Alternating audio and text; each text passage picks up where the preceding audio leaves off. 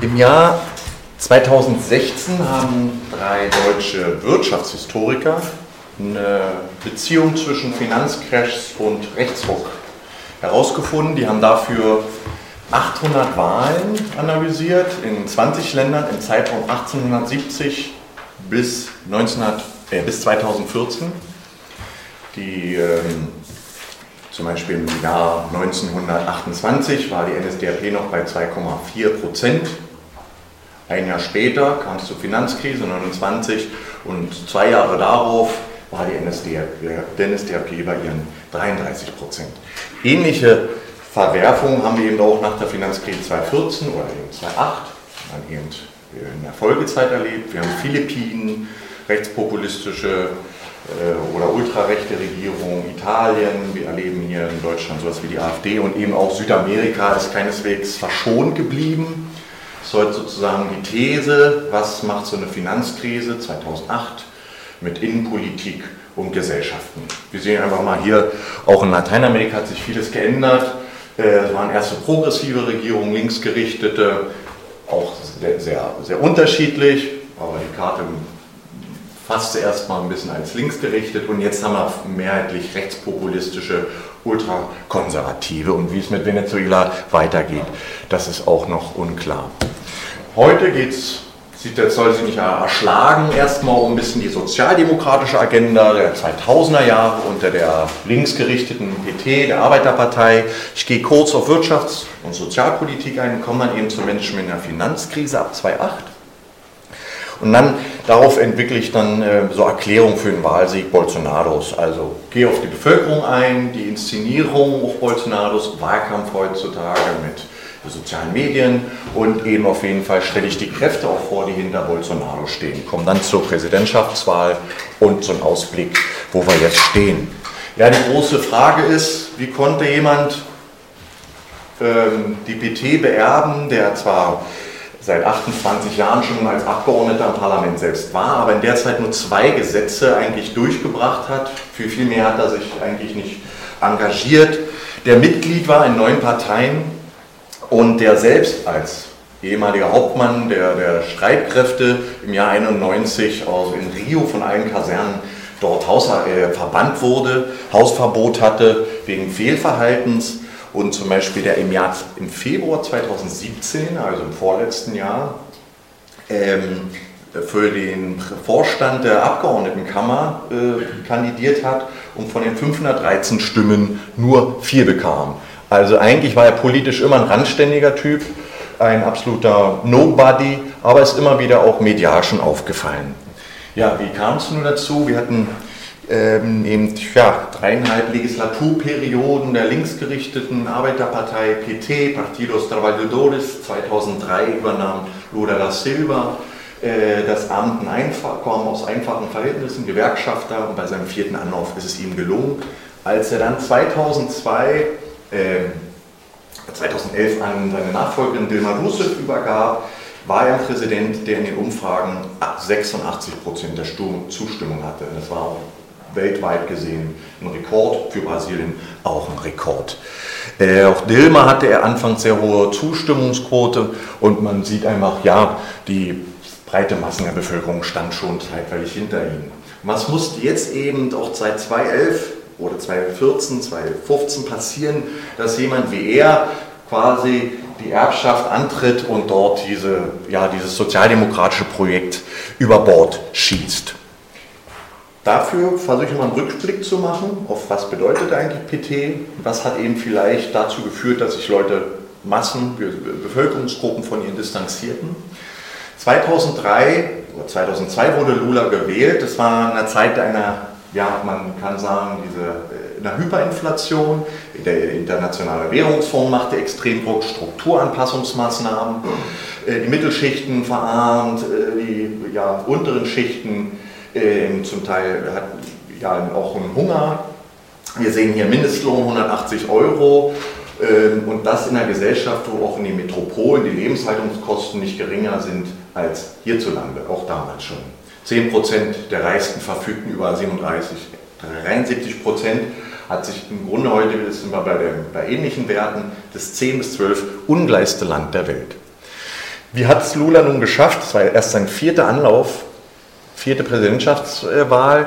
Er hat sich vorher mit einem Brief ans brasilianische Volk äh, gewendet. Der berühmten Carta Povo Brasileiro, die Zeitung Folha São Paulo hat ganz recht vermerkt, das war ein Brief von Lula, um den Finanzmarkt zu beruhigen.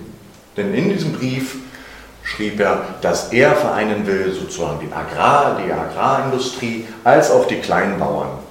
Er möchte die Mittelschichten gewinnen, er möchte das Finanzkapital auf seine Seite bringen, jeder soll was äh, abbekommen und in seiner Fernsehansprache auch 2002, ich möchte die Gelegenheit nutzen, auch den Unternehmern zu sagen, dass Brasilien sie sehr braucht. Und von meiner Seite werden sie alle notwendigen Anreize erhalten. Man hat ihm geglaubt, die Mittelschichten und Unternehmer hat auf seine Seite bekommen. Also tatsächlich im Nachhinein sagt man, dieser Brief, der war das wesentliche Moment, das er gewinnen konnte. Und dann folgen ihm ja, zwölf Jahre, 13 Jahre sozialdemokratische ja, Industrialisierungspolitik. Man kann wirklich von einer Art New Deal, ähnlich wie in den 30ern in den USA, sprechen. Ausbau öffentlicher Sektor, Industrialisierung, staatliche Investitionen in diesem Programm PAC, ein Programm zur Beschleunigung der Entwicklung. Da wurden für ein südamerikanisches Land, aber auch für Deutschland enorm viel Geld, 290 Milliarden US-Dollar für mehrere Jahre freigemacht. Der Mindestlohn verdoppelte sich dann innerhalb von zehn Jahren, der reale Mindestlohn. Äh, Lula führte einen Schutz von Pri vor Privatisierung ein, ähm, Formalisierung und der Sicherung von Arbeitsplätzen war, Arbeitsrechten war ein wichtiger Punkt. Und Umschuldung, das heißt nämlich immer, Lula hat die Schulden zurückgegeben, beglichen, näher etwas Clevereres gemacht. Er hat die Schulden vom IWF genommen und sich mehrheitlich bei den Nationalbanken verschuldet. Das heißt, die hatten, waren, das hat die nationalen Gläubiger gestärkt und natürlich auch die heimische Währung nochmal nach oben gepusht. Und wichtig eben, Lula Süd-Süd-Kooperation, BRIC-Staaten erinnern wir uns, viele Investitionen gingen auch nach Afrika. Natürlich hat auch das der brasilianischen Wirtschaft äh, gut geholfen. Baukonzerne und Agrarindustrie. Wir sehen hier, das ist ja, große Staudammprojekte im Regenwald, hat auch später dazu geführt, dass natürlich die Umweltbewegung massiv auf Distanz ging. Wie konnte er das alles finanzieren? Basiert auf Gewinn auf Rohstoffexporten und eben diese Allianz mit den Eliten. Finan Bau, äh, Bauindust Bau, der Bausektor, Finanz- äh, und Agrarindustrie. Das waren im Grunde die großen Blöcke. Und ja, Brasilien erlebte hier so einen großen Rohstoffboom 2009. 61 Prozent der Exporte waren, äh, also im, im, Volumen an Finanzwerten, äh, kamen, waren primär Rohstoffe. Hier die ersten fünf, ist jetzt 2015, aktuellere Zahlen, tut mir leid, aber Soja, Erdöl, Eisenerz, Zucker, Kaffee, wir kommen dann noch irgendwie auf O-Saft. Äh, Im Grunde unter den ersten zehn Exportgütern finden sich nur äh, das Auto oder Automobile als ein bisschen äh, Werte, die, wo, wo Mehrwert geschaffen wurde im Land oder äh, sozusagen was verarbeitet wurde und nicht nur einfach was exportiert wurde. Das funktioniert eben gut, weil hier, wir sehen es, das ist der Preis, globale Preis für Rohstoffe 2003, Lula kommt an und die Rohstoffe steigen erstmal hier, bis Lula abgibt. Ähm, das heißt also, mit diesen erhöhten Abgaben äh, an, an, an, den Staat konnte der natürlich eine Menge refinanzieren. Reichtum steigt, auch hier 2003 sehen wir ein bisschen in der Hälfte die Kurve, der Reichtum im Land, pro, das Pro-Kopf-Einkommen oder das Familieneinkommen aller sozialen Schichten hat sich in zehn Jahren durchschnittlich um 33 Prozent erhöht. Die Reichsten haben um 33 Prozent zugelegt, noch tatsächlich die Ärmsten und Allerärmsten. Das sehen wir auch nochmal hier. Ihm ist es dann gelungen, unter, beziehungsweise unter PT-Regierung, dass tatsächlich 32 Millionen Menschen äh, von den Unter- in die Mittelschichten aufgestiegen sind. Ganz unten, die Hälfte, oder sagen wir ganz unten, die Armut hat er halbiert. Man kann auch sagen, dass äh, Hungersnöte ähm, ja, oder Hungersnot ja, überwunden wurde. Wir sehen eben die Mittelschichten, die sind stark angewachsen und eben auch die absoluten Reichen. Sie haben also nicht nur mehr verdient, der Block der Reichen ist auch größer geworden.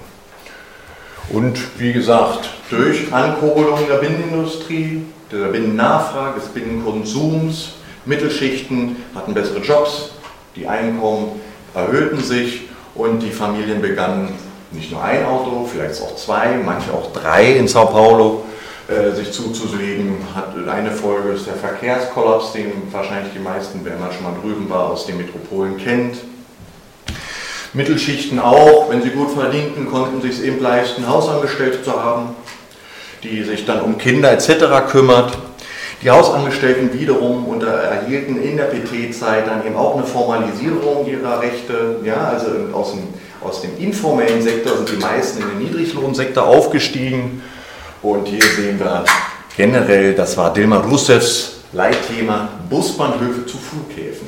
Also die unteren Schichten sollten auch aufsteigen und in den Genuss kommen, fliegen zu können, damit die Hausangestellte vielleicht aus Sao Paulo dann nicht mehr nach Bahia fährt mit dem Bus 20 Stunden, sondern eben auch fliegen kann.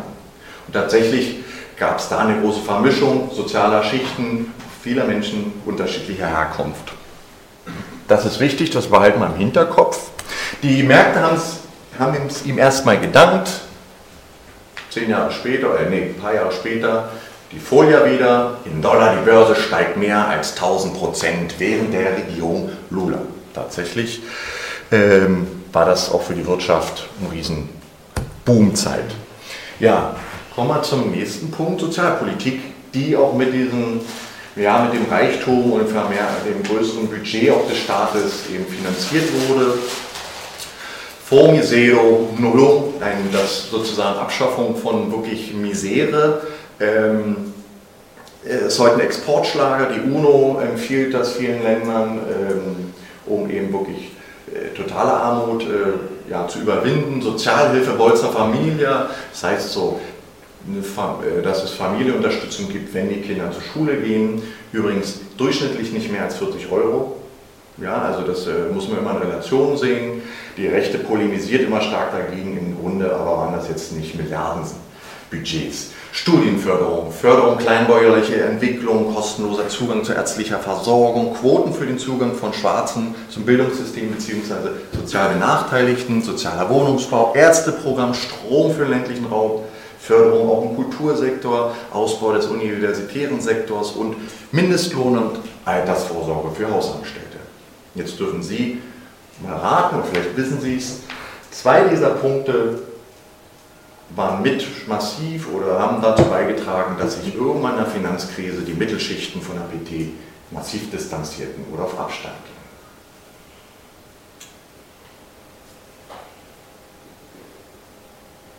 Hausangestellten. Die Hausangestellten, jawohl. Und noch ein Punkt. Klangweilige Entwicklung wurde auch zurückgestellt, oder? Ja, aber ich würde behaupten, es ist nicht ganz so stark im Fokus. Die Quoten? Ja. Die beiden Punkte, äh, so ist eine Lesart der Krise sozusagen und der, ja, das, äh, der, das Abstand zu PT da ab 2013 haben dazu geführt, ähm, das ist eine schematische Darstellung Brasiliens, ja, der Bevölkerung. Und das ist, sagen wir mal, ein nicht schematisches Abbild der Studierendenschaft an der Uni in Sao Paulo.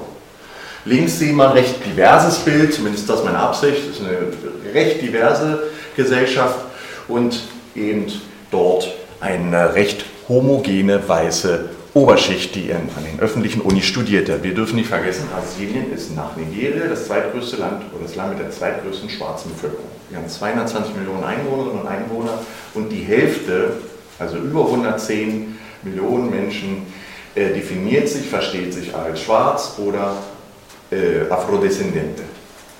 2002 betrug der Anteil der schwarzen Bevölkerung mit dem Bachelor 2,2 Prozent Lula und der PT-Regierung ist es gelungen, das wenigstens auf 9,3 zu heben, Weiße immer noch mit 22 Prozent. Im schwarzen Studium eben damals 11 oder zum Ende von Lula und 2017 bei 34. Entspricht immer noch nicht den 54 Prozent Bevölkerungsanteil, aber die Tendenz ist klar. Und Lula hat nun Folgendes gesagt, oder unter der PT geführten Regierung, wenn die Hälfte der Bevölkerung schwarz ist, aber nicht an der Uni anwesend ist, dann brauchen wir Quoten, wenn sich das nicht anders regelt. Das heißt, 50 Prozent der Zugänge sollen jetzt in der Entwicklungsphase, kein Ad-Hoc-Beschluss, aber in, kommenden, in der kommenden Zeit für Menschen so aus der sozialen Benachteiligung als Favelas und das ist dann häufig übereinstimmend mit schwarzer Bevölkerung sein. Das heißt, 50 Prozent derjenigen, die jetzt studieren, müssen sich woanders einen Studienplatz suchen. Oder vielleicht auch in einer Sekundarstufe müssen sich privat organisieren und irgendwo dann auch ihren Studienplatz dafür bezahlen, weil die öffentlichen Unis ja nicht gleichzeitig mitgestiegen sind. Zumindest aber hier hören wir mal Alex Halley, 19 Jahre, der hat vorher eine Ausbildung ja, als Hilfskraft in der Bank gearbeitet. Er sagte ihm, meine Eltern haben keine höhere Schule besucht. Ich habe noch nie einen Schwarzen studieren sehen. Die arbeiteten immer in der Straßenreinigung als Putzkraft. Wir haben jetzt eine, wir haben eine andere Bildungsherkunft. Das sind so ganz unterschiedliche Möglichkeiten des Zugangs.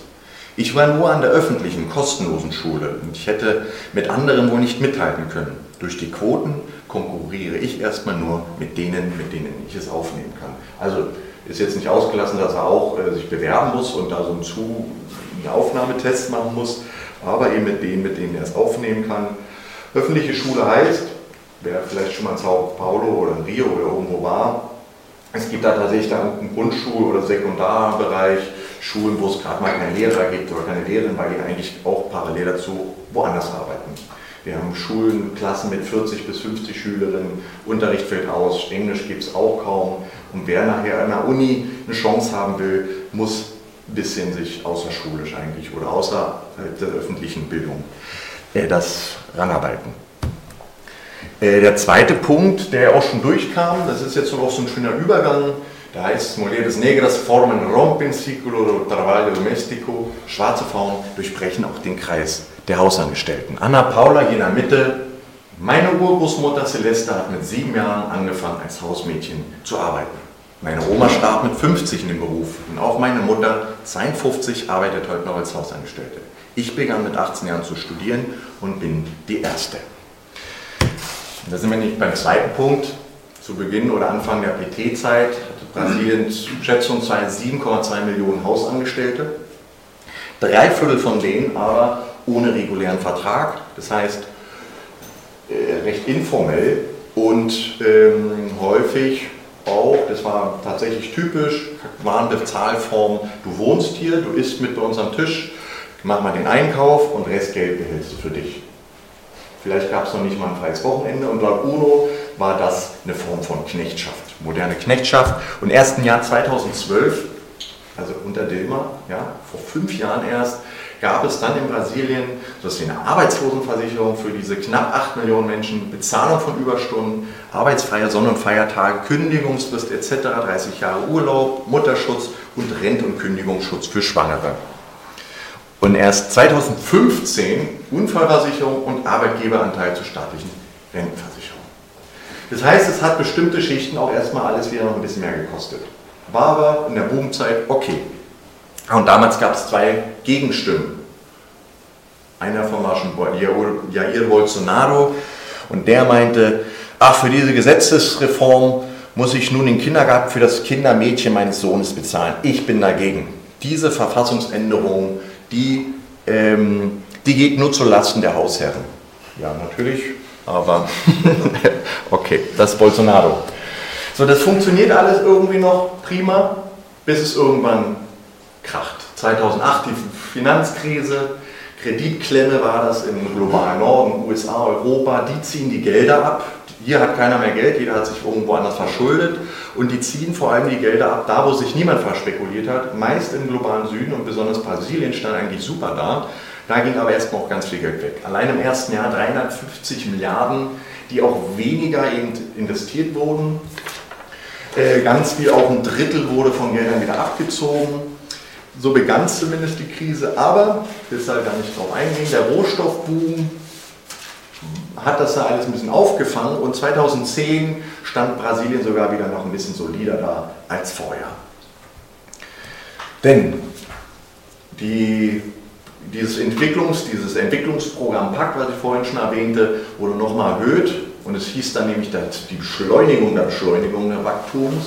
Und was wurde damit gemacht? Ja, weitergebaut, viel gebaut. rein in den Amazonas, elf große Staudämme, die auch hier, kriegen wir über die Medien immer mit, auch für Konflikte sorgen.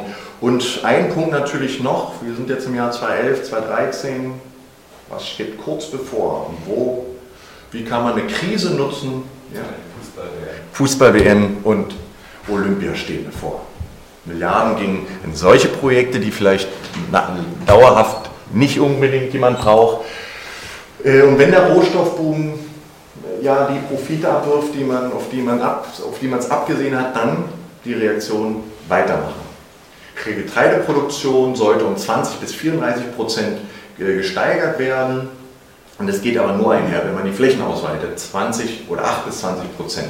Wir sehen jetzt, kommen wir leider nicht ran, es geht hier oben bis in Amazonas rein. Ne? Also auch unter der PT geführten Regierung rechnete man damit, eventuell mit in den, den Amazonas potenziell bearbeiten zu können, agrarindustriell. So, 2013 aber, 2014 kommt es zum großen Rohstoffpreisverfall, massiv. Ja, das Blaue ist so für alles, schwarzes Rohöl hatte übrigens ganz viel mit dem Fracking in den USA zu tun.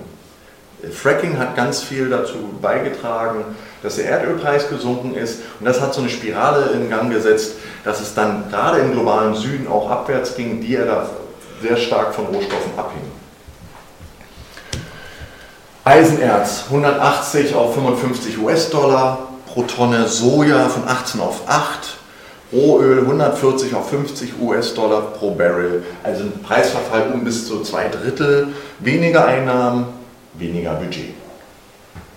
Und gleichzeitig, ich will jetzt nicht mit ganz so viel mit so Finanzkram quälen, aber haben wir dann, wir sind jetzt schon unter Dilma, auch hier 2013, 14 eben nochmal so eine riesen Kapitalflut, wo eben Anlagen aus dem globalen Norden oder dort Anleger das ganze Kapital, was sie vorher ein bisschen am Süden gebunkert haben, wieder hochziehen, weil eben die USA diese Freibriefe geben äh, und ganz viele Anleger meint, das ist jetzt wieder unsicherer allein ja, 30 Milliarden irgendwie in einem Quartal äh, war ein Riesenschock, ähm, führt zu weniger Investitionen, Arbeitslosigkeit steigt in den nächsten Jahren um 50 Prozent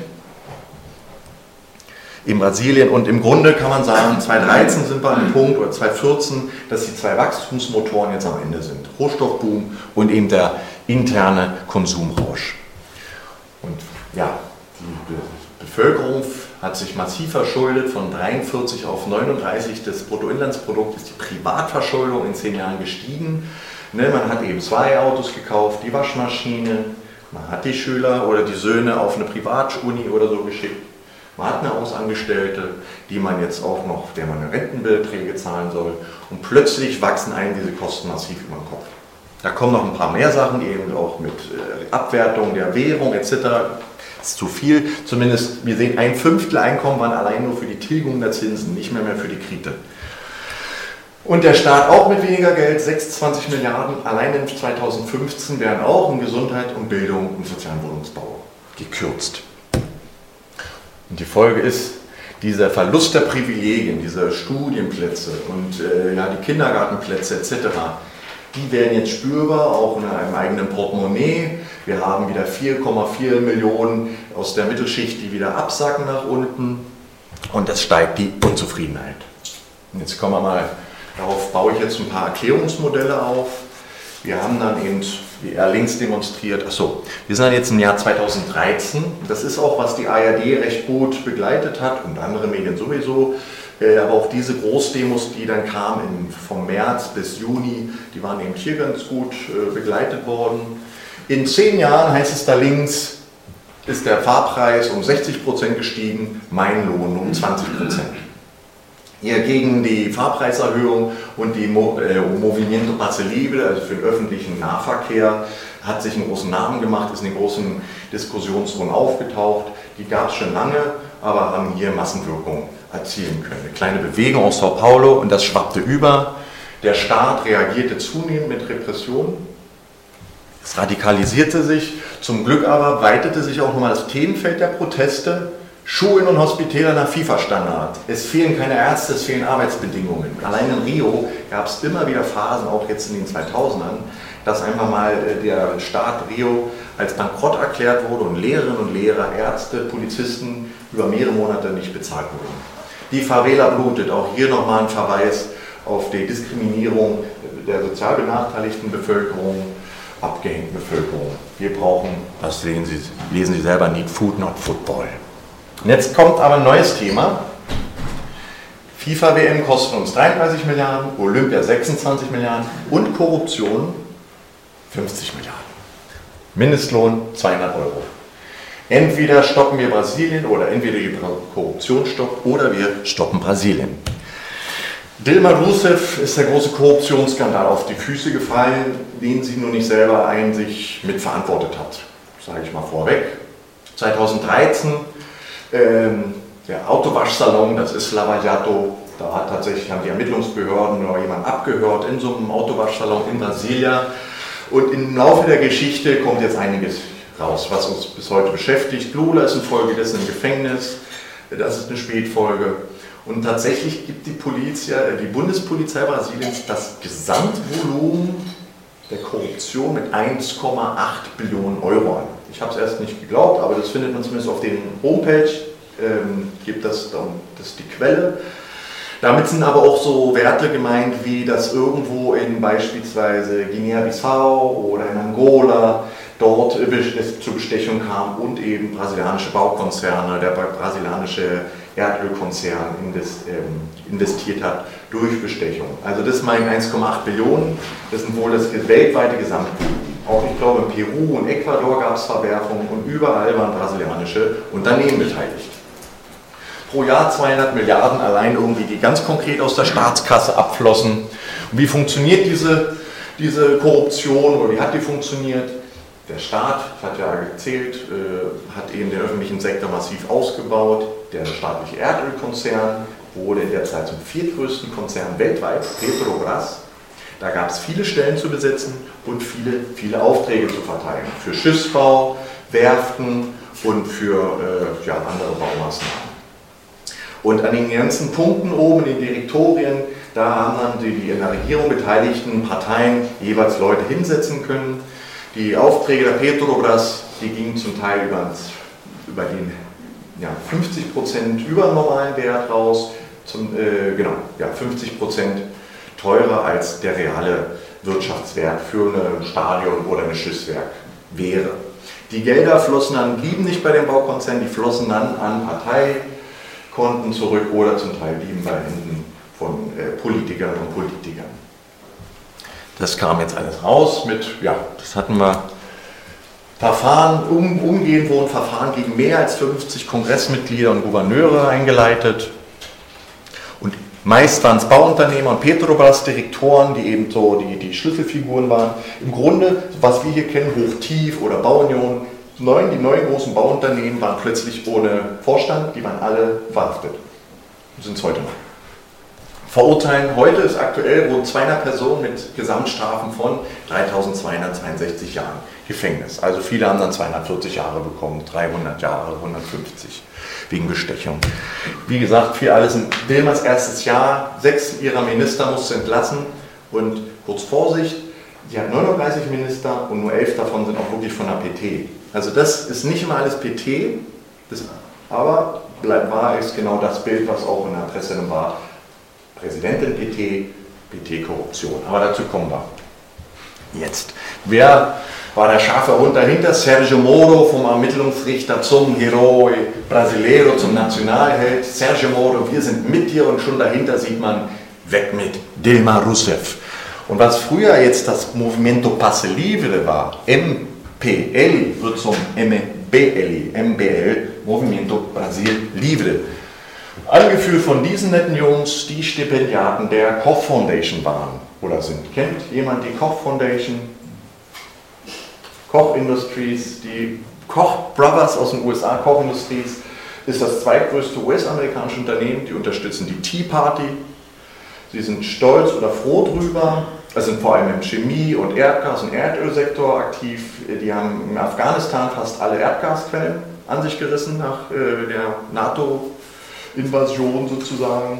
Und die sind stolz darauf, dass sie eigentlich das größte der Unternehmen in dem Bereich sind, aber nie auf dem Schirm der anderen. Also es ist nicht so wie Exxon oder, oder Chevron, aber die haben Stipendien an diese Jungs vergeben. Und es wunderte nämlich, warum plötzlich diese sozialen Bewegungen, Proteste irgendwie ihre, ja, vom roten T-Shirt zum Gelb, grün wurden und irgendwie sehr viel Kapital hinterstellt. Und wer im Fokus gerät? Nur die PT. PT korrupt. Hier sehen wir Lula ohne Finger, er war Drechsler, äh, hatte seinen Finger verloren. Oder Dilma. Also hier auch alles sehr persönlich und sehr hässlich plötzlich. Die PTs, der Krebs Brasiliens, weg mit Dilma. Es wird zu so einem Fun-Event plötzlich. Da sind plötzlich Leute auf der Straße, die jetzt nicht mehr irgendwie, denen es nicht gerade um die Fahrpreiserhöhung geht. Und während die Polizei noch vor einem halben Jahr die Leute, die Demonstranten verknüppelt hat, gibt es jetzt hier das Handshaking, denn die Leute wünschen sich die Militärintervention. Und es dauert nicht lange, bis eben auch gerade die Nachrichtenkonzerne einiges dazu beigetragen haben, so eine richtige Hassstimmung zu erzeugen. Und im April 2016 dann beschließt das Abgeordnetenhaus, Dilma des Amtes zu entlassen. Nicht wegen Korruption, die haben da irgendwas rausgefunden. Ja, sie hätte, wenn nicht richtig, Gelder verwaltet. Schäuble hätte gesagt, prima gemacht. Denn im Grunde hat sie Gelder einen Monat lang auf einem Konto gelassen, hat dann ein bisschen mehr Zinsen verdient und hat sie dann freigegeben. Das macht hier jeder Kämmerer. Senat beschließt ein paar Monate später und dann ist sie weg. Was macht Bolsonaro währenddessen? Im Abgeordnetenhaus, wo der Abgeordneter ist, widmet er seine Stimme jenem Folterer oder Militär, der Dilma Rousseff, als sie damals inhaftiert war, während der Militärdiktatur gefoltert hatte. Also auch hier hochgradig daneben. Er hat auch eine Anzeige bekommen, die ist dann irgendwo fallen gelassen. Und hier sehen wir ihn, da können Sie auch mal raten, was er während der Senatsabstimmung macht. Lässt sich taufen. Er lässt sich taufen im Jordan, in Israel, von seiner neuen Partei, seinem neuen Parteichef, so einer ultra-evangelikalen Partei. Das ist schon 2016. Das können wir schon mal im Kopf behalten, denn das hat er jetzt nicht unbedingt gemacht, weil er, er ursprünglich ist er Katholik, aber das war schon strategisch, behaupte ich. Jetzt sind wir langsam im Jahr 2018 und der nächste Schritt, um Bolsonaro den Weg zu ebnen, ist, seinen schärfsten Gegner ins Gefängnis zu bringen, Lula da Silva. Denn der durfte jetzt wieder antreten. Und zum Schluss waren dessen Umfragewerte tatsächlich lagen bei 60 Prozent. Anfang 2030, aber es steigerte sich, je länger äh, die Verfolgung gegen ihn war, desto mehr auch seine Popularität. Und im April 2018 wird er aber verurteilt. Und im August 2018 dann wurde beschlossen vom Gericht, er darf auch nicht kandidieren, er bleibt im Gefängnis. Das Urteil von Sergio Moro, diesem Richter, den dem National hält, das war aber interessant. Tatsächlich heißt es in der Urteilsverkündung, es gibt keine Verbindung zwischen Lula, der Petrobras und dem Baukonzern. Achso, Entschuldigung, Lula wurde vorgeworfen, er hätte da oben so ein Apartment bekommen, beziehungsweise sollte es irgendwann bekommen, da, da sind wir, sollte es irgendwann bekommen und hat dafür diesem Baukonzern Gefälligkeiten angeboten, irgendwo einen Kontakt vermittelt. Also ich behaupte, alleine Kontaktvermittlung fällt fast ins normale Amtsgeschäft von Regierenden. Ich glaube nicht, dass, äh, dass das hierzulande anders ist, dass irgendwo mal Merkel darauf verweist, Mensch, Siemens kann das auch. Aber das sind jetzt Details, ich kann nicht wirklich bewerten. Zumindest im Urteil heißt es, keine Beweise, sagt der Richter, aber Indizien und eine große Überzeugung. Hierzulande würde es nicht fest äh, funktionieren, in Brasilien an sich auch nicht, aber das ist hochgradig umkämpft. Ja, auch viele Justizleute aus Brasilien sagen, eigentlich brauchst du Beweise, sonst ist es äh, Indizien gehen nicht. Und vor allem ein Kronzeuge. Der Chef von dem Baukonzern, der war schon verhaftet mit 240 Jahren. Kronzeugen haben zwei Charakteristika. Wenn sie Namen nennen, die zur Verhaftung, Anklage oder vielleicht zum Urteil führen, gibt es Strafminderung. Und für den Namen Lula und noch eine große Überzeugung hat er irgendwie 30 bis 40 Jahre weniger bekommen. Und die charakterisiert noch eins, als Angeklagte im gleichen Fall, so wie hier, muss man nicht die Wahrheit sagen. Also an sich auch ein nicht tauglicher Zeuge und es war die Hauptbeweislast. Und tatsächlich war dann Urteil wegen einer unbestimmten Amtshandlung, Atto de Officio Indeterminato, das ist ein neues Rechtsding, äh, äh, Rechts, äh, Strafrechtsbestand irgendwie. Das ist auch heute noch umstritten, ob das nun irgendwie Bestand hat. Gut, Lula das wo hat, nachher eine zweite Instanz bestätigt. Die dritte steht nur aus. Kann auch sein, dass Lula noch in dritter Instanz wieder freigesprochen wird. Und das Skandalöse war für viele, ähm, da komme ich gleich zu, vielleicht noch hier, Skandalisierung auch hier so ein bisschen, hat der Mode ein bisschen sehr politisch agiert. So hat es beschrieben. Und rechts, das ist tatsächlich die Küche in diesem Apartment. Die Bevölkerung war ziemlich erschüttert, wie klein eigentlich der Pool von diesem schicken Apartment war, den Lula wirklich bekommen sollte. Also auch das hat mich enttäuscht. Die eigentlich, glaube ich, hatte jeder Verständnis, ja klar, er war Präsident, er hat da mal so ein Apartment bekommen, aber wenn dann richtig. Und so, das Gästezimmer, zwei Doppelstockbetten. Also ihr seht, das ist jetzt nicht das Oberluxusding, das, darum ging es. Das hat, glaube ich, viele enttäuscht und hat Lula total viel Popularität gebracht. So, zum Gleichheitsgebot, ich mache es jetzt mal schnell. Während Dilma im Abgeordnetenhaus abserviert wurde, das ging nur, wenn man die Mehrheit gegen sie hat, der Abgeordneten, und wenn die überhaupt noch abstimmen dürfen. Kurz vorher wurde beim Baukonzern eine Liste mit 316 korrupten Politikern, führend aus sieben Parteien, gefunden und Moro hat ange angeordnet, das lassen wir unter Verschluss, wir wollen jetzt Spekulationen eindämmen ja, hätte man da jetzt ermittelt, wären vielleicht die Stimmen des Impeachment-Amtsenthebungsverfahrens in Frage gestellt gewesen. Und aktuell der Präsidialamtsleiter Onyx, auch der kam jetzt irgendwann raus, war korrupt. Da hat dann Moro gesagt, naja, er hat gestohlen, aber er hat sich entschuldigt. Das vermisst er immer noch. Im Grunde aber, sagte schon Lula, in zweiter Instanz verurteilt und deswegen durfte er nicht antreten. 1408, 1400 andere Personen durften das ja, im Oktober letzten Jahres als Stadträte, als Bürgermeister und 34 sind sogar in Brasilien in gleichen Situation wie Lula gewählt worden. Richter Moro ist heute der Justizminister. Aber auch die PT hat ein paar Fehler gemacht, das will ich kurz zusammenfassen. Viele werfen ihr vor, auch aus der Linken, die eben ihr dann irgendwann mal ein bisschen auch die Gefolgschaft äh, ja, aufgekündigt hatte, diese Allianz mit diesen Zentrumsparteien. Und immer wieder der Anspruch, die einzig wichtige große linke Partei zu sein. Das hielt andere auf Distanz, Sozialbewegung, wir hatten die Umweltthematik schon erwähnt, aber auch andere große Linksparteien. Basisarbeit wurde geschwächt und das meint eben, ja, nachdem die PT an die Macht kam, wollte sie ihren Staat aufbauen, Leute besetzen, da hat sie natürlich auf ihre Aktiven zugegriffen, die aber in vielen die dann die Basisarbeit äh, liegen gelassen haben. Das hinterließ ein Vakuum, da sind nachher die Evangelikalen rein. Und bis zum Schluss viele sagen, oh, nie eine Selbstkritik, dass auch sie bei der Korruption mitgemacht hat. Im Wahlkampf jetzt hat folgende Fehler gemacht, sagt man. Sie hat so massiven linksradikalen Diskurs gefahren, aber führte eigentlich nur dazu, dass sich der ganze Wahlkampfdiskurs noch hoch, hochschaukelte und eigentlich das nur diesem radikalen äh, Bolsonaro in die Hände spielte. Denn der warnte jetzt immer vor Venezolanisierung, vor dem Kommunismus etc. Lange wurde auf Lula in Fokus gelegt. Viele sagen, ja, so eine Opferrolle, Machtspiel, hat nicht geholfen, seinem Nachfolger Fernando Haddad ins Spiel zu bringen. Erst fünf Wochen vor der Wahl wird er offiziell aufgestellt. Und der schafft es dann nun nicht mehr noch, irgendwo bekannt zu werden. Und genau wie die anderen Parteien, hielt auch die PT Bolsonaro für einen idealen Gegner. Die haben echt gedacht, also niemand hat mit ihm gerechnet bis vor fünf Wochen vor der Wahl. Im, im Mai noch war das, nee, keine Chance. Er war übrigens der Bildungsminister unter Lula, der die Quoten eingeführt hat. Und er war vorher Bürgermeister von Sao Paulo. Sehr integre Person. Kommen zum nächsten Punkt. Inszenierung, Fake News, auch das ein Punkt, den man sich anschauen muss heute, wenn Wahlen gemacht werden, beziehungsweise wie es zu Wahlen kommt. 11% der Äußerungen von Bolsonaro waren inhaltlich, 88% Diffamierung, Polemiken. Wir haben ein Riesenproblem, 50%, so die Statistiken oder Erhebungen, informieren sich in Brasilien mittlerweile über WhatsApp. Das ist Hauptmedium für die Mehrheit der Bevölkerung. Ich nutze immer noch das gerne. Für meine Feldforschung aber habe ich mir vorletztes Jahr dann ein Smartphone zulegen müssen, weil ich in Brasilien nicht ohne WhatsApp zurechtkam. Ich habe da mit Behörden geforscht, kommt man.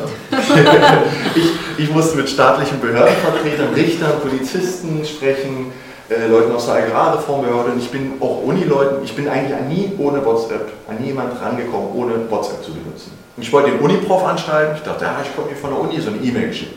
Keine Antwort. Zwei Wochen später nochmal, ja, ich bin jetzt in Ihrer Stadt, würde Sie ja gerne kontaktieren, wieder die E-Mail geschickt. Keine Antwort. Dann angerufen.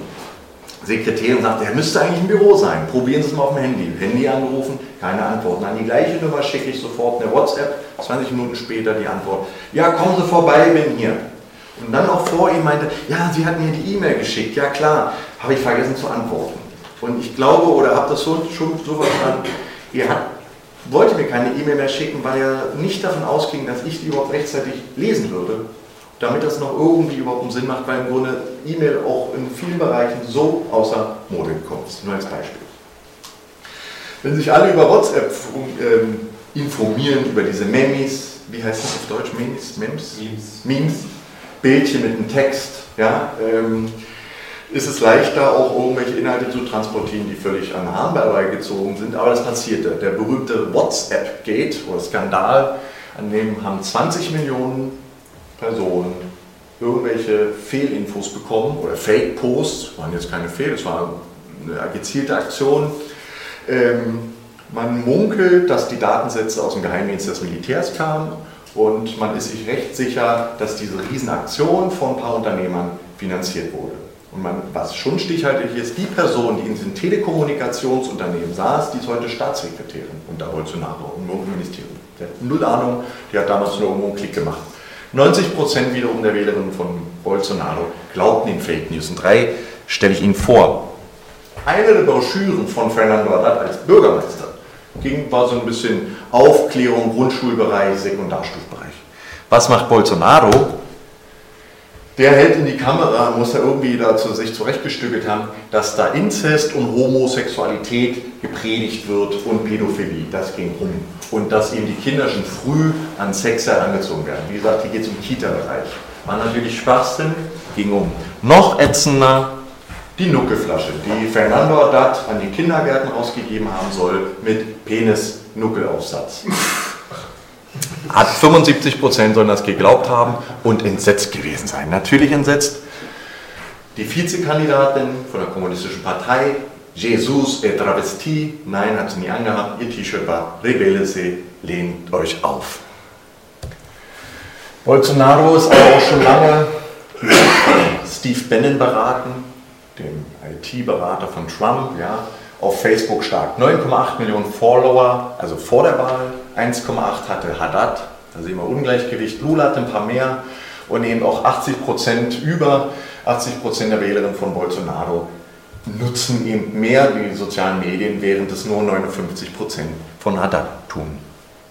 Das waren hier so typische äh, Twitter-Accounts, die kurz nach der Wahl waren, die gab es die Personen alle nicht mehr. Also hier weiß man, dass da massiv nachgeholfen wurde, um zumindest digital so eine Vormacht irgendwie zu schaffen. Wir sehen hier oben links blau. Jetzt können Sie noch mal raten, wer, wo, das sind die politischen Spektren. Bürgerliche, Linke und die Rechte. Ja, eigentlich will ich nur eins sagen. Ähm, oben links die politische Rechte. Tatsächlich sieht man jetzt den nämlich nicht, darum fällt es mir gerade ein bisschen schwer, sind die Vernetzungen digital äh, kaum gegeben. Also man weiß, auch um Fake News zu bekämpfen, erreicht man die Leute nicht mehr. Die Bubble, das ist diese berühmte Bubble, es gibt keine. Und sogar die bürgerliche Zeitung, die Vernetzung, die bürgerliche Zeitung Estado Sao Paulo, ist sozusagen von den Netzwerken, vom Informationsfluss bedeutend linker noch bei den Linken, äh, bedeutend näher bei Linken und dem bürgerlichen oder Zentrum als irgendwo sonst. Also das ist ein Problem auch, um dann Fakes bekämpfen zu können. Man erreicht die Leute nicht. Man erreicht sie auch nicht, jetzt habe ich viel über Bolsonaro gesprochen, soll er selber mal sprechen, auch wenn sie mitkriegen, dass er vielleicht gar nicht so kompetent ist. Folgend ein großer, da sitzt er hier in einem seiner letzten Fernsehinterviews, hier rechts sitzt er, da stellt er sich Journalistinnen und Journalisten im Wahlkampf zu unterschiedlichen Themen. Das erste Steuern, da wird er jetzt.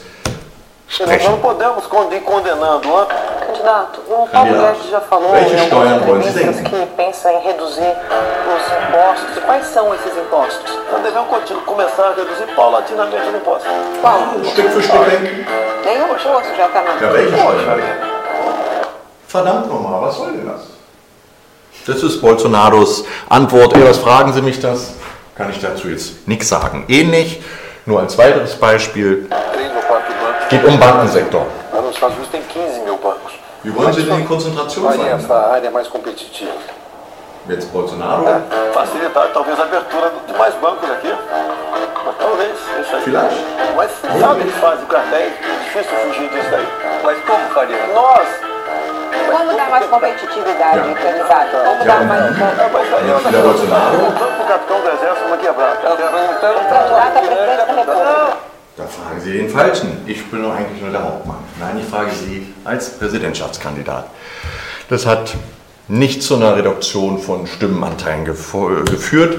Auch nicht, dass er ein Scharlatan ist. 2009 gab er noch an als Abgeordneter bei der, vor der Wahl, ich habe 1700 Euro auf dem Konto, ein Haus, zwei Autos, Moped, zwei Fahrräder und sechs Angeln. Zehn Jahre später 4 Millionen, 8 Häuser, 9 Autos, ein Jetski, Apartments und Millionen Investitionen. Woher die Gelder kamen, ungeklärt. Er hat gesagt, er hat super gewirtschaftet. Aber wie gesagt, das erreicht ihn nicht. Die Leute erreicht, Sie sehen, wen stellt er da? Ein super volksnahen Typ.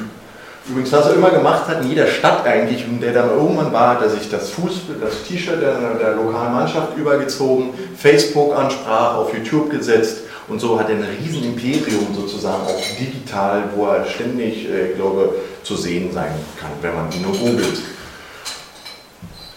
Ja, das war aber jetzt nicht nur er. Viele sagen, ja, im Grunde bei Lula war es auch nicht anders.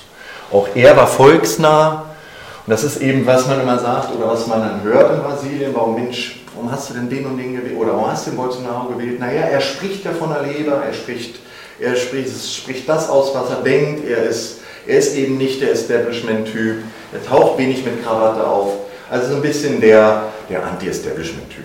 Ja, und aus dem Volk. Gut, das hat er von Lula gehabt, auch der damals schon mit vielen T-Shirts, plus anders. Lula hat sie geschenkt bekommen. Ich will die nicht gleichsetzen, wichtig im Kopf.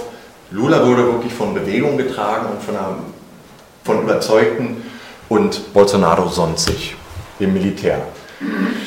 So, der Höhepunkt dann, ich weiß nicht, ob Sie es wussten, das war hier nicht ganz so publik. Es gab einen Angriff mit Messer auf ihn während des Wahlkampfs, hat aus ihm dann spätestens da den Mythos gemacht. Also ab da war kein Zurück mehr, er würde die Wahl gewinnen. Und ähnlich wie bei uns 1918 auch hier ähnliche Bilder, ähnliche Vorstellungen, die dann wirklich rumgehen. Letzter Punkt, wer steht denn hinter ihm? Evangelikale, ich habe es schon leicht genannt, Neoliberale oder Unternehmer will ich das sagen, die Militär, Agrarbusiness, Waffenlobby.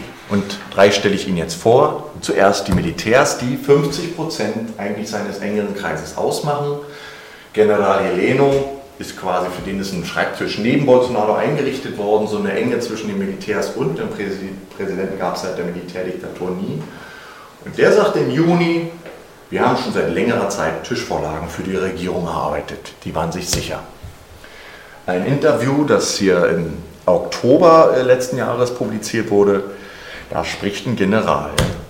Folgendes. Gegenüber dieser Situation der Massenproteste von 2013 entschieden wir, eine Gruppe von Militärangehörigen höheren Ranges, dem Kommando der Streitkräfte den Abgeordneten Bolsonaro vorzustellen. Wir hatten dabei bereits die Wahl in diesem Jahr vor Augen. Ein Jahr zuvor hatte, es, hatte die Armee analysiert, dass es eine weitere Polarisierung geben würde und dass Bolsonaro in der Lage sein würde, es mit der PT aufzunehmen.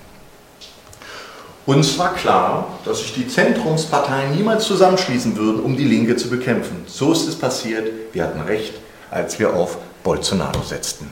Und zuletzt, er, Bolsonaro, akzeptierte unsere Vorschläge und änderte einige seiner Ansichten. Zum Beispiel ging er vom Liberalismus zum Wirtschaftsnationalismus über.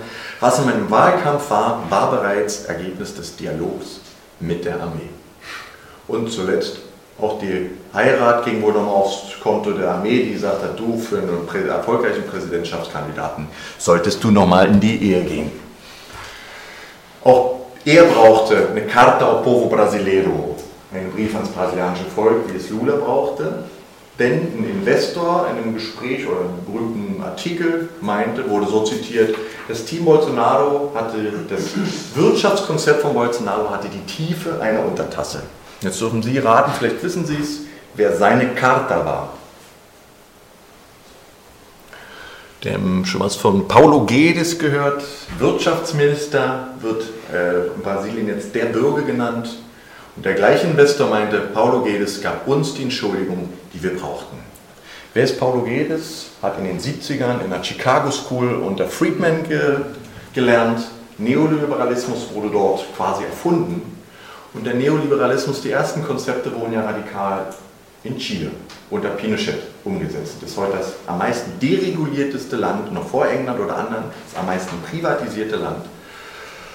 Und auch da ging er dann hin als Wirtschaftsprof unter Pinochet. Und er hat kein Problem aus seiner Geschichte, denn dank Pinochet schied es heute wie die Schweiz. Das stimmt nicht, aber das ist sein Vorbild. Und das ist die Denke von dem Wirtschaftsminister und das ist, was den Unternehmen. Das ist der Chef der Bertelsmann Stiftung, 31. Oktober, das war nach der Wahl, Victory. Deutsche Bertelsmann Stiftung, 17 Milliarden Umsatz, ist ganz viel in Renten- und Privatisierungskampagnen unterwegs. Und er war ihr Geschäftspartner in Brasilien, denn Paulo Guedes war vorher Fondsmanager im Renten- und Gesundheitsbereich, unter anderem. Der Wunschkandidat der Märkte, die Deutsche Bank hat ja getitelt, Präsidentschaftswahlen gehen am Sonntag in die erste Runde, der neoliberale Jair Bolsonaro ist Wunschkandidat der Märkte. Neoliberal ist aber eigentlich nur Paulo Guedes gemeint. Und das kriegt man mit. Das ist die Zeit, da geht der Aktienindex hoch, dieses Märkte meint sicher, Lula Haft und Guedes kandidiert. Im Juni. Oder Lula wird klar, dass er nicht kandidieren darf. Kurz die Unternehmen. Luciano Hang hat so eine Kette, ja, so eine große Supermarktkette, immer mit der Stage of Liberty, ist überall davor. Er hat auch seine ja, zum Teil Angestellte während der Arbeitszeit losgeschickt und auf die Druck ausgemacht. Wählt Bolsonaro, hat 30.000 Angestellte, ist nur ein Beispiel, hat die zu Demos geschickt, gegen PT und so weiter. Ja, also das, er hat auch eine Anzeige bekommen, weil es natürlich klar, du kannst nicht als Chef deiner Belegschaft da irgendwie politisch instrumentalisieren. Die letzten Evangelikale, hier ist Silas Malafaia, der große Fehler der Linken war es, mit zu viel Eifer die moralischen Themen anzugehen, die der Christ ablehnt. Abtreibung, Genderideologie, Homo-Ehe, Liberalisierung der Drogen, Queermuseum. Das Zitat, ich weiß nicht, was er mit Queermuseum meinte, habe ich, äh, ja. Wir sehen hier aber. Ich glaube, in São Paulo war eins. Äh, das war das? Das wurde zugemacht. Okay. Porta, ja? Okay. Ja, ganz unding. Für den guten Christen, von allen Kandidaten ist Bolsonaro der Einzige, der die Sprache des Evangeliums spricht. Wir können nicht zulassen, dass die Linke nochmal an die Macht kommt. Also hier merken wir, von dieser Seite kriegen wir dann auch noch so eine richtigen Schwang an Homophobie und äh, ja, Wut auf Genderwahn gegen das Grün, links, wie heißt es hier, links-grün Versiffte. Im Grunde ist es die gleiche, die gleiche Tendenz. Dann haben wir die Wahlen im Oktober. Und die sind im Panorama, das ich mal so umfasse, die Wirtschaftskrise hatten wir, ja. Wir haben eine Riesenkrise der Sicherheit, 65.000 Menschen sterben in Brasilien oder werden jedes Jahr ermordet. Das ist an neunter Stelle, relativ gesehen, aber absolut an erster Stelle weltweit.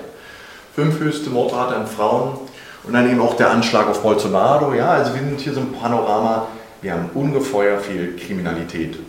Und das ist nicht nur ein Eindruck, sondern 65.000 Morde pro Jahr ist ein Fakt. Krise des politischen Systems hatten wir, Verruf der etablierten Parteien. Die PT enttäuschte eben auch, die war ja angetreten, wir ändern das System, das Korrupte, das hat sie nicht gepackt. Korruption, wie gesagt, und hohe staatliche Transferleistungen, wo viele sagen, ach, das ist zu viel. Jetzt, ja, können Sie nochmal mitraten oder mitdenken? Das fokussiert sich nachher auf bestimmte Personengruppen. Und die, hier ist jetzt der Nenner für die Wahl, für die Wählerinnenschaft äh, unter Bolsonaro. Also ein bisschen daraus leitet sich jetzt ab. Mehr Waffen? Nee, da bin ich, ich meine erstmal noch Personengruppen. Achso. Ähm, Frauen?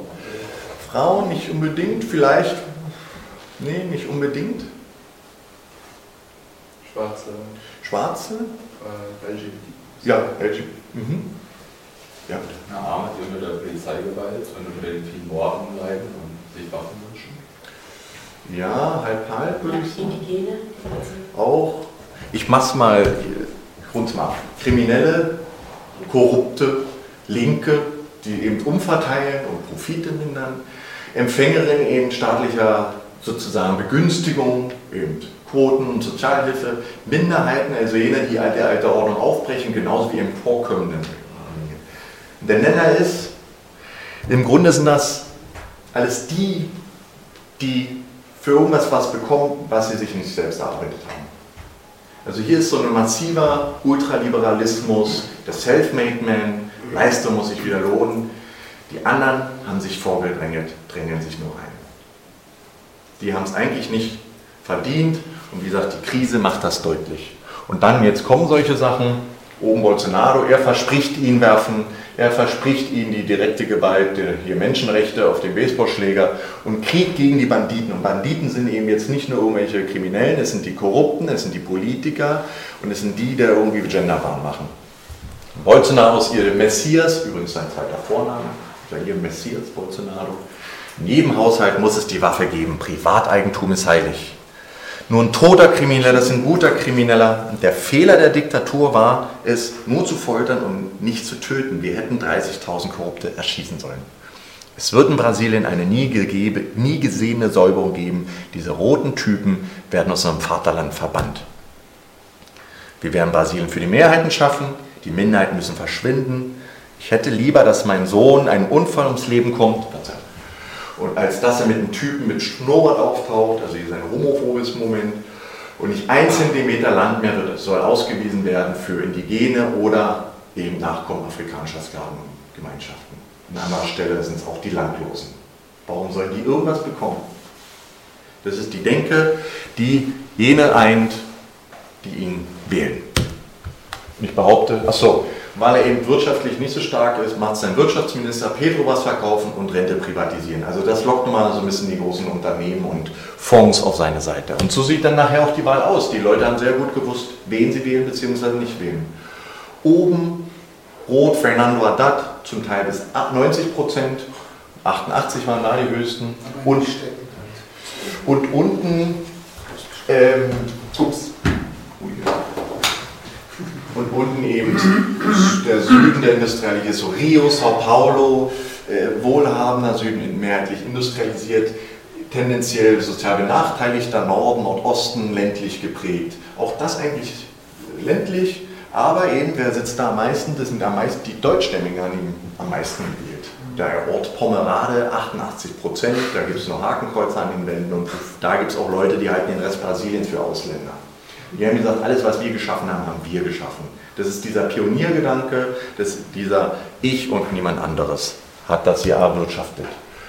Männer, wer hat ihn gewählt? 60 Prozent der Männer, Frauen 50, landen wir bei 55 Prozent, Weiße überdurchschnittlich, Schwarze unterdurchschnittlich, überdurchschnittlich nochmal die Evangelikalen und die Indigene, nur 5 Prozent. Und man muss eben auch sagen, ein Drittel hat nicht gewählt, aber haben ihn in Kauf genommen. Wir sehen hier ein Bild aus Rio. Wir sehen, das ist eine sehr homogene Gruppe. Die grüßen nicht nett, die ähm, machen den Hitlergruß, ist aus dem Südosten, äh, Südwesten Sao Paulos, hat eine Journalistin irgendwo begleitet. Tatsächlich ein Drittel seiner Wählerinnen und Wähler ideologisch extrem rechts, gegen Quoten, gegen Genderwahn, Privatisierung für soziale Fürsorge, Stimme gegen Korruption und eben auch ein Drittel der, ihn, der Leute, die ihn gewählt haben, wollten eigentlich wieder so einen charismatischen Führer. Lula war noch nicht weg, dann haben sie ihn gewählt. Und vielleicht nochmal hier, wir sehen nochmal rot, ja, ist äh, Fernando Haddad, grün eben ähm, er. Und jetzt sehen Sie hier eine andere Karte. Und die ist ziemlich identisch mit den Stimmen für Bolsonaro. Und was sieht man da? Ja, oder das ist industrielle Landwirtschaft. Und diese roten Flecken, ich glaube, das ist total das meist Sojaanbau, so wie ich die Karte jetzt noch in Erinnerung habe. Das sind die Exporteure, die den freien Markt haben. die Evangelikalen. Das ist ein Bild der großen Favela Rocinha von oben, so Google Maps. Ich habe nur mal eingegeben, äh, Kirche, evangelikale Kirche und da spuckt all die roten Punkte aus. Denn das sind allein nur die, die da, also es sind enorm viele, ich glaube, das waren 16 jetzt auf der Karte, ähm, die im Internet sind. Ja? Und das ist ein Massenphänomen. Die sind genau da, wo früher vielleicht mal ein PT-Abgeordnete Abgeordnete war, die jetzt irgendwann im Staatsapparat gelandet sind nicht unbedingt korrumpiert oder korruptiert, das ist vielleicht auch ein Vorwurf, der nicht stimmt, aber zumindest braucht er auch DPT-Leute, um einen Staat aufzubauen. Also ich würde es mal, da bin ich vorsichtig, es als Vorwurf zu formulieren. Aber die wünschen sich Ordnung und Sittlichkeit. Und das, obwohl Bolsonaro versprochen hatte, wenn ich gewählt werde, äh, werde ich die Rossini unter MG Feuer legen. Damit bezieht er sich eben auf die Kriminalität. Sie da hinten hatten das auch gesagt. Oh, Entschuldigung. ähm, ja, auch das fiel in der Favela. Mein, ey, uns macht die Kriminalität der Drogenkampf zu schaffen. Aber auch hier wieder dieses homophobe Moment. Douglas, Mitbegründer der Vereinigung Die Rechte Sao Paulo, sagt, der größte der Partei der Favela ist mittlerweile konservativ. Du kannst die Leute überzeugen, indem du die moralische Frage stellst. Ich frage mal den Busfahrer, ob er dafür ist, dass der Sohn Josef plötzlich Maria heißen kann. Da wird er Nein antworten. Ja, gefällt mir auch hier dieses T-Shirt da vorhin. Ähm, du schaffst es natürlich nicht, wenn du sagst, ja, dass du natürlich die Sozialhilfe kürzen wirst. Wer hat ihn nicht gewählt? Wir sehen rechts die gelben Flecken, das ist die schwarze und indigene Bevölkerung. Und die deckt sich ganz klar mit Fernando Haddad Stimmen. Und dann noch eine Frage vielleicht, wer verbirgt sich denn hier bei diesen roten Punkten, die da so vereinzelt mitten wie Inseln sind im Grün? Da jemand eine Ahnung? Wie bitte? Die PSOL? Nee? Nee. Nee. Das sind immer so ganze Landkreise, die plötzlich nur so gelebt haben. Das sind indigene Reservate. Wie gesagt, 95% haben die nicht Bolso gewählt und wussten ja auch warum, dazu kommen wir gleich. Das Wahllokal in Salvador, hier gab es 85% Zustimmung für Fernando Haddad. Wir sehen schwarze Bevölkerung, das hat er aufgemacht, das ist so ein emblematisches Foto geworden. Äh, denen ging die, war die Wahl wichtig. Die Wählerinnen von Salvador rennen, um die Demokratie zu retten. Das ging nachher auch so ein bisschen durch die sozialen Medien. Was macht die Rechte raus? Hässliche Untermenschen. Also auch hier wieder dieses rassistische Moment, die da oben haben es nicht kapiert. Oder die wollen auch ihr Venezuela, so ein laissez-faire Sozialstaat. Ja. Und wie macht dann nun die Regierungspolitik? Prozent Kabinett, 0% Schwarze, 10% Frauen, Militärs, ein großer Anteil. Und der startete gut, 50% waren schon gegen die liefen schon Ermittlungen, als er begonnen hat. Klar, das soll uns nicht überraschen, eine höchst neoliberale Wirtschaftspolitik. Ich konzentriere mich jetzt auf so ein paar Fakten, um darzustellen, was macht jetzt eigentlich die Regierung wirklich? Wie setzt sie was um? Wem hat sie was versprochen? Klar, wollen verkaufen. Ähm, ganz viel Wahlkampfversprechen war, wenn wir die ganzen Staatseigentum, das die PT hier aufgebaut hat, verkaufen, kriegen wir eine Billion Reais an Einnahmen. Gut, schon im, ich glaube im Februar war die erste Schätzung, naja, in diesem Jahr kriegen wir nicht mehr als 20 Milliarden Einnahmen aus Verkäufen. Also auch das war ein bisschen schwachsinnig. Arbeitsmarktreform, äh, Einfrieren der Sozialausgaben, ein Drittel der Kürzungen von Behörden, Angestellte, Umwelt, Kultur, Agrarreform, Öffnung Indigenenreservate, jetzt wird es nämlich gleich spannend, und Naturschutzgebiete und Privatisierung öffentlicher Fürsorge. Im Grunde ist die Politik, die auch in den letzten Jahren, anderthalb Jahren unter der Vorgängerregierung äh, praktiziert wurde. Da hat sich jetzt nicht viel geändert, aber jetzt wird es nochmal alles ein bisschen radikaler. Zwei Punkte. Petrobras Erdölkonzern soll eben, wird verhökert schon seit längerem, wird jetzt nochmal beschleunigt. Daraus aus den Mehreinnahmen hat die BT Gelder für Gesundheit genommen. Und worum es jetzt wirklich geht in der nächsten Zeit, Paulo Guedes, Investmentmanager für Rentenfonds und Gesundheitsfonds, jetzt ja nicht mehr, ist er zurückgetreten, hat glaube ich seiner Cousine oder irgendjemand überlassen, der will eben Rente und sowas komplett privatisieren. Also die Leute sollen eben von ihrem eigenen Einkommen selbst für ihre Zukunft oder Gesundheit sorgen. Und das pusht man ein bisschen, indem man, wie jetzt vor anderthalb Wochen oder anderthalb Monaten, die Verwaltungskosten für Schulen komplett und Bildungsbereich komplett senkt drastisch. Es gibt keinen Schulneubau mehr, äh, Licht und Neubau und Stipendien, da die Gelder sind eingefroren oder sind total einfach mal gekürzt worden um 30 Prozent. Hat den Effekt, also es ist absehbar, dass diese ganzen Komplexschulen, Unis einfach mal ja, nach zwei Drittel des Jahres sind die nicht mehr benutzbar. Wer was auf sich hält, wird in die private Bildung gehen. Und wer die Mittel dazu hat.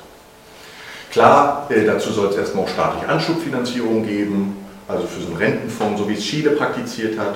Man darf aber eben nicht vergessen, Chile ist das Land heute mit der höchsten Suizidrate unter Rentnerinnen und Rentnern, denn wenn die in dieses Alter kommen, ist eigentlich nichts da.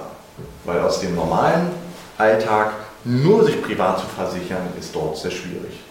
Und das in Brasilien mit einem durchschnittlichen Monatseinkommen von 320 Euro und wo eine Zwei-Zimmer-Wohnung quasi in so einem Hochhaus mehr kostet als das durchschnittliche Monatseinkommen. Wie gesagt, die Lebenshaltungskosten in Sao Paulo sind zum Teil teurer oder höher als hier in Berlin. Und wo man für einen Mindestlohn, wenn man Mindestlohn verdient, im Grunde 20 Minuten arbeiten muss, um sich einen Liter Milch zu kaufen, beziehungsweise fünf Stunden im Monat, oder, äh, um eine Pizza zu finanzieren, die dann per Lieferservice kommt. Also es ist anzunehmen, dass ich wenig Geld übrig habe, wenn ich da unten bin, dann nochmal zum Zahnarzt zu gehen oder irgendwie in die Rente vorzubeugen. Und Erwartungen sind zum Beispiel, dass ja, Epidemien wie Dengue wieder massiv ansteigen werden. Letzter Punkt, oder hier in der Wirtschaftsfrage, da versteckt sich auch Vermögen, an die diese Regierung ran will. 37 Prozent des Landes sind grün Naturschutzgebiete, gelb Indigenreservate und zum Beispiel rot Landreformgebiete. Und diese Gebiete gehören dem Staat, sind aber quasi verpachtet an diese Gemeinden mit einer Auflage, sie dürfen nicht äh, mehrwertorientiert oder exportorientiert genutzt werden. Also Nachhaltigkeit und kleinbäuerliche Landwirtschaft. Das heißt, man kommt da nicht ran. Die sind eigentlich der Außen vor für Industrie und Bergbau oder eben Sojawirtschaft. Das ist aber ärgerlich, weil rot, hier sehen wir eben, äh, sind die Gebiete für Bergbau, dass die sich gerade im Amazonas massiv mit bestehenden Naturschutz- und indigenen Gebieten überlagern und man da nicht rankommt. Tja, man kommt da nicht ran, aber da muss man was tun. Dann wäre es das hier. Man holt sich die richtigen Leute ins Kabinett. Umweltminister Ricardo Salles. So ist er in Wahlkampf gegangen gegen die Landlosenbewegung MST, Kaliber 3006. Gegen Sabotage von Holzfällern, Kaliber 3006. Der Aufruf, Gewalt, wir müssen uns wehren gegen diese ganzen Linken da. Auch gegen Wildschweine hat er auch noch was. Okay. Eigentlich wäre er Agrarminister geworden, denn Landwirtschaft ist der einzige Sektor der Wirtschaft, der gut läuft. Er will jetzt Naturschutzgebiete öffnen. Für Ökotourismen in Brasilien nutzt er nur 3% des Potenzials. Und hier zum Schluss zu ihm, er hat unter den 316 indigenen Gemeinden eine gefunden, die gegen das Recht verstoßen hat und illegal Gensoja anbaut, hier die Paresie. Und die hat er da unten besucht jetzt im Februar und kam dann zurück. Wir haben hier gesehen, die Indigenen wollen sich in Aktivitäten integrieren, die ihnen eine Verbesserung der Lebensqualität bringen, die ihnen Einnahmequellen bringen. Doch in gewisser Weise werden sie boykottiert durch eine Mentalität, die den Indio in der Steinzeit lassen will. Auf wen bezieht er sich? Seine eigene Umweltbehörde, neben die hat Strafanzeige gegen die gestellt. Die er baut jetzt seine eigene Behörde ab, unter anderem. Warum ist das immer so wichtig? Wir sehen jetzt hier so ein bisschen Indigenreservat. Ja, wir kommen gleich ein Mini-Video von 1984 bis 2016 und das ist Flächenfraß oben im Amazonas. Wir sehen, wie das voranschreitet. Ich kann es nochmal wiederholen. Ups. Das eben in, innerhalb von na, 22 Jahren äh, ist der Flächenfraß. Die Grenze ist gehalten worden dort, weil es unter PT zumindest noch Monitoring gab, eine Umweltbehörde, die funktionierte. Hubschrauber, Satellitenüberwachung. Und ich hatte gesagt, ein Drittel der Behörden in diesen Bereichen sind abgebaut müssen die ganzen Außenmitarbeiter. Jetzt gibt es keine Leute mehr, der die Grenzen schützt und das weiß man, jetzt gibt es schon überall illegalen Holzfällertum. Glaube jetzt im Kampf gegen ja, die Landlose, da hat er sich folgenden Herrn rangeholt, Luis Antonio Navan Garcia, zuständig für die Landvergabe, 2005 äh, wurde noch gegen ihn ermittelt, weil er eine rechte Paramiliz hatte, gegen, mit der gegen Landlose vorging. Chef der Großgrundbesitzervereinigung. Auch er weitere Rodung am Amazonas Regenwald, landwirtschaftliche, äh, kleinbäuerliche Landwirtschaft ist Mist, braucht man nicht. Und die Gesetzlosen MST, die wird er nicht empfangen. Man verhandelt ja auch nicht mit einem Drogenkartell. Also hier werden soziale Bewegungen mit Kriminellen oder Terroristen gleichgesetzt. Dann haben wir den letzten Punkt eben auch das Land von politischen Gegnern säubern. Das hat hier ein Mittel gegen die Landesbewegung MST, Kaliber 762. Ist aber gar nicht jetzt der Staat unbedingt, der loslegt, sondern eben auch aus der Bevölkerung, aus dieser rechtsgerichteten Bevölkerung wurden massiv diese Angriffe und Übergriffe getragen. Nach der Wahl allein 200 äh, Übergriffe, 8 Tote, 11 Morde an Aktivistinnen allein in diesem Jahr im Umweltbereich. Und im letzten Jahr, auch das nahm zu, schon in Erwartung eines Bolsonaros, 420 Tote wegen sexueller Orientierung. Er fragte hier, äh, hatte eigentlich so einen Baseballschläger auf dem Rücken, ist es endlich freigegeben, äh, Schwarze, Schwule und Leute aus Bahia zu verkloppen. Und wenn der Staat das, wenn die das nicht machen, dann der Staat. Was hat Bolsonaro gemacht? Waffengesetz wurde gelockert, hat er versprochen, Privateigentum ist Heiligtum. Jeder soll zu Hause seine Waffe haben. Eigentlich ein Geschenk an die Großgrundbesitzer, die sich dagegen Indigene und Landlose wehren sollen. Polizisten, ein Dekret soll nicht mehr verfolgt werden, wenn durch ihre Waffe während der Arbeitszeit jemand ums Leben kam. Das passiert dann, gibt es keine Ermittlung mehr. Verschärfen Antiterrorgesetz, wie gesagt, eine Besetzung gilt jetzt als Terror. Und in den ersten Monaten gab es allein 434 Tote, höchster Wert seit 21 Jahren, in Rio allein. Das ist ein Anstieg von über 18 Prozent. Genau, jetzt, Rio muss ich jetzt nicht ausführen, da gibt es andere, die es vielleicht besser können. Jetzt kommen noch zwei, drei Folien zum Widerstand und dann sind wir auch durch.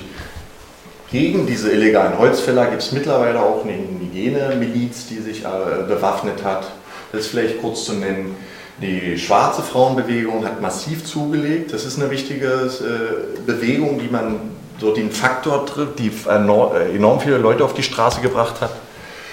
Und der Bildungsstreik ist vielleicht so das, was am optimistischsten gerade die Linke stimmt, hat eben vor ja, ein paar Wochen oder zwei Wochen über eine Million Menschen auf die Straße gebracht.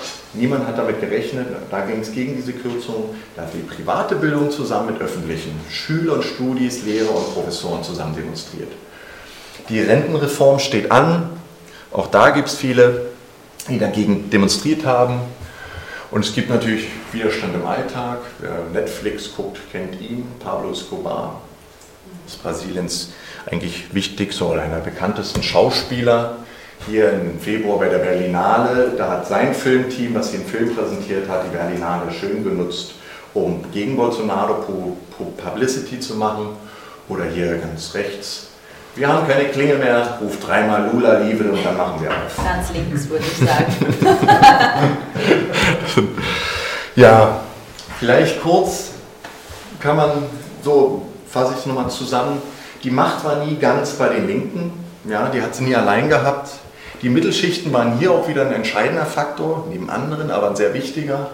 Und die Frage, über die man auch diskutieren kann, was ist, wenn wir jetzt korrekte Wahlen haben, aber so manipuliert manipulierten Wahlkampf. Wichtig, glaube ich, war, auch wenn man das fassen will, was passiert in Brasilien, dass verhindert wurde, dass die PT in die vierte und fünfte Legislaturperiode kam und somit vielleicht eine Politik von einer eine Politik zu einer Staatspolitik wird oder sich institutionalisiert. Also sowas braucht Zeit. Ähm, dass es nicht eine Politik einer Regierung ist. Die Militärs haben Kontrolle übernommen, wir wissen auch wieder, haben gesehen, wie abhängig diese lateinamerikanischen Ökonomien von Rohstoffexporten sind, was die eben machen können. Und man muss eben sagen, die Pfründe und Privilegien gerade werden unter Bolsonaro wiederhergestellt. Ja, und vielleicht muss man auch sagen, die reformistische Politik zum Scheitern verurteilt. Auch das ist so ein Punkt, den man diskutieren kann.